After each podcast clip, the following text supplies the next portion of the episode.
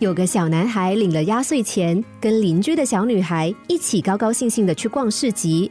突然，他们看见一个捞金鱼的摊子，一条条五颜六色的金鱼在塑胶鱼池里游来游去，把两个孩子都迷住了。他们纷纷付钱，换来两只纸糊的捞金鱼工具。小女孩看上一条小巧的红色金鱼，她小心翼翼的把网子往水中一放，轻轻一捞，网子破了，鱼也跑了。接着，小女孩瞄准目标，再捞一次。这次比先前更小心、更仔细。这回她成功捞起了金鱼。不料，小男孩却嘲笑她：“你真笨，何必捞这么小、这么不起眼的鱼？既然要捞，就要捞最大、最漂亮的鱼才对啊！”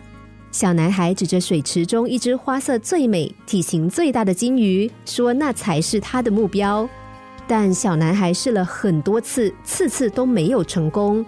小女孩劝他：“算了啦，我们回家吧。”甚至连捞金鱼的老板也说：“孩子，那条鱼太大太重了，不容易捞起来，你还是换一条鱼捞吧。”但是小男孩固执的说：“我不要，我非要捞到那条鱼不可。”黄昏时分，两个孩子走在回家的路上，小女孩哼着歌。她手里的塑料袋里装着一只可爱的小金鱼，而旁边的小男孩则垂头丧气，因为他最后不但没有捞到那条鱼，还花光了所有的压岁钱。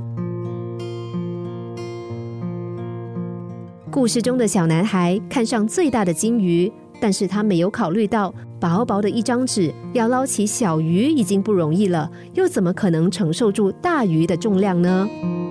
勇于挑战、有野心不是坏事，但许多时候成功是急不得的。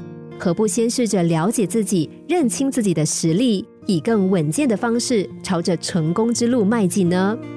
做事就好比品尝美酒，要浅酌慢饮，量力而为。